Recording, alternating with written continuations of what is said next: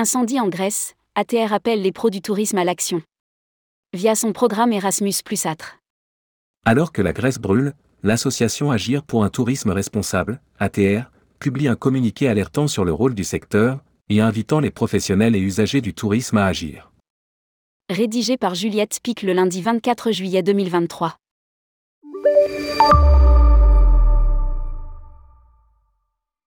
La Grèce brûle et c'est toute l'Europe qui saigne le pays n'en finit pas de brûler, après des sécheresses intenses, des feux qui semblent incontrôlables et l'impression que les efforts considérables des presque 300 pompiers mobilisés ne sont, sans mauvais jeu de mots, qu'une goutte d'eau.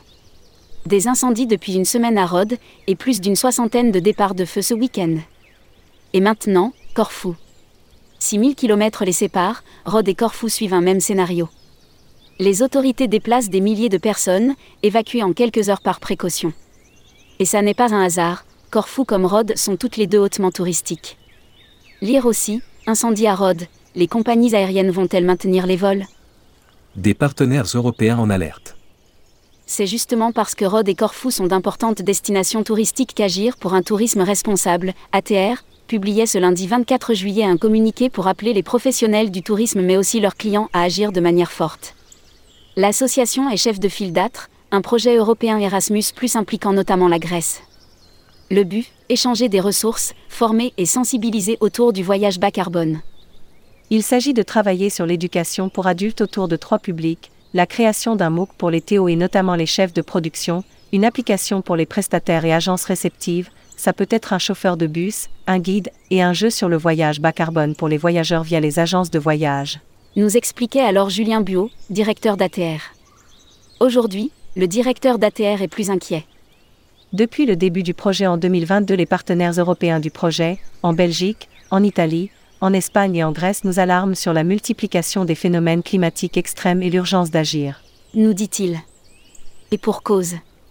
Il existe une relation de cause à effet entre le réchauffement climatique et les catastrophes naturelles telles que les inondations, qui ont récemment frappé des régions telles que l'Émilie-Romagne en Italie en mai dernier ou la Belgique avec 39 morts en juillet 2021, les épisodes de sécheresse qui s'amplifient en intensité et en durée, y compris en hiver, dans une grande partie de l'Europe, les incendies de forêt, notamment en Grèce et en France en 2022, sans compter les canicules des. Le mois d'avril en Espagne et cet été dans tout l'hémisphère nord avec plus de 100 degrés Fahrenheit dans l'ouest des États-Unis, 48 degrés Celsius annoncés à l'ombre en Sardaigne le mardi 18 juillet 2023, la fermeture du Parthénon à Athènes en raison des fortes chaleurs à Athènes, etc. Indique le communiqué publié sur le site d'ATR. Dans ce cadre, l'association estime que le secteur du tourisme a des responsabilités et un rôle à jouer. Des solutions à l'échelle européenne. Avec ATR, ATR et ses partenaires souhaitent favoriser des solutions alternatives à l'aérien. Car c'est là que se joue le poids de l'empreinte carbone du tourisme. C'est d'ailleurs un constat partagé par la clientèle, qui se dit de plus en plus prête à changer ses habitudes en la matière. Le tourisme a les clés en main pour être non pas un outil de destruction mais de construction. C'est du moins le sens du message d'ATR.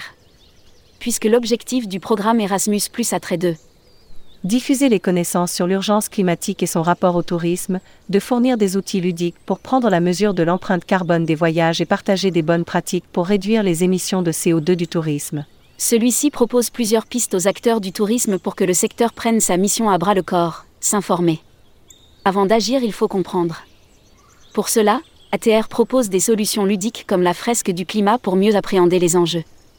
Mesurer. Savoir d'où l'on part pour estimer où l'on va, c'est d'abord mesurer son empreinte carbone afin de savoir comment évoluer. Lire aussi, transport, comment calculer l'empreinte carbone d'un trajet Réduire. L'association propose ensuite des solutions concrètes pour voyager bas carbone. Apporter de touristes, des transports alternatifs à l'aérien, mais aussi des hébergeurs, restaurateurs ou lieux de loisirs éco-gérés, et privilégier des opérateurs engagés dans la sobriété notamment en matière d'utilisation de l'eau ou du plastique, etc. Contribuer.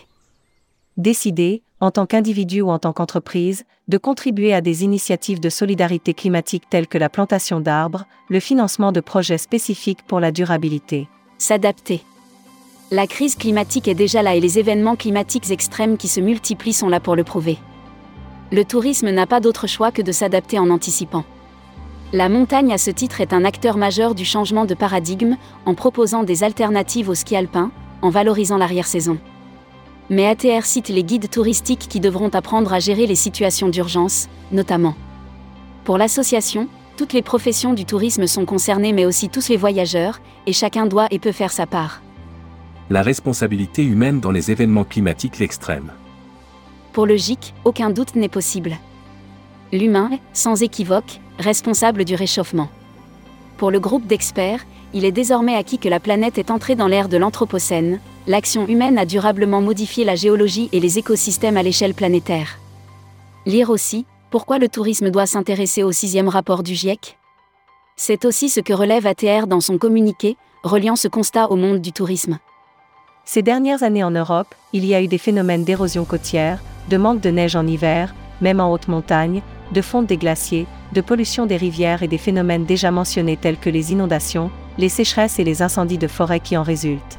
Tous ces phénomènes ont un impact sur nos vacances, que nous soyons touristes ou voyagistes, guides, hôteliers, etc.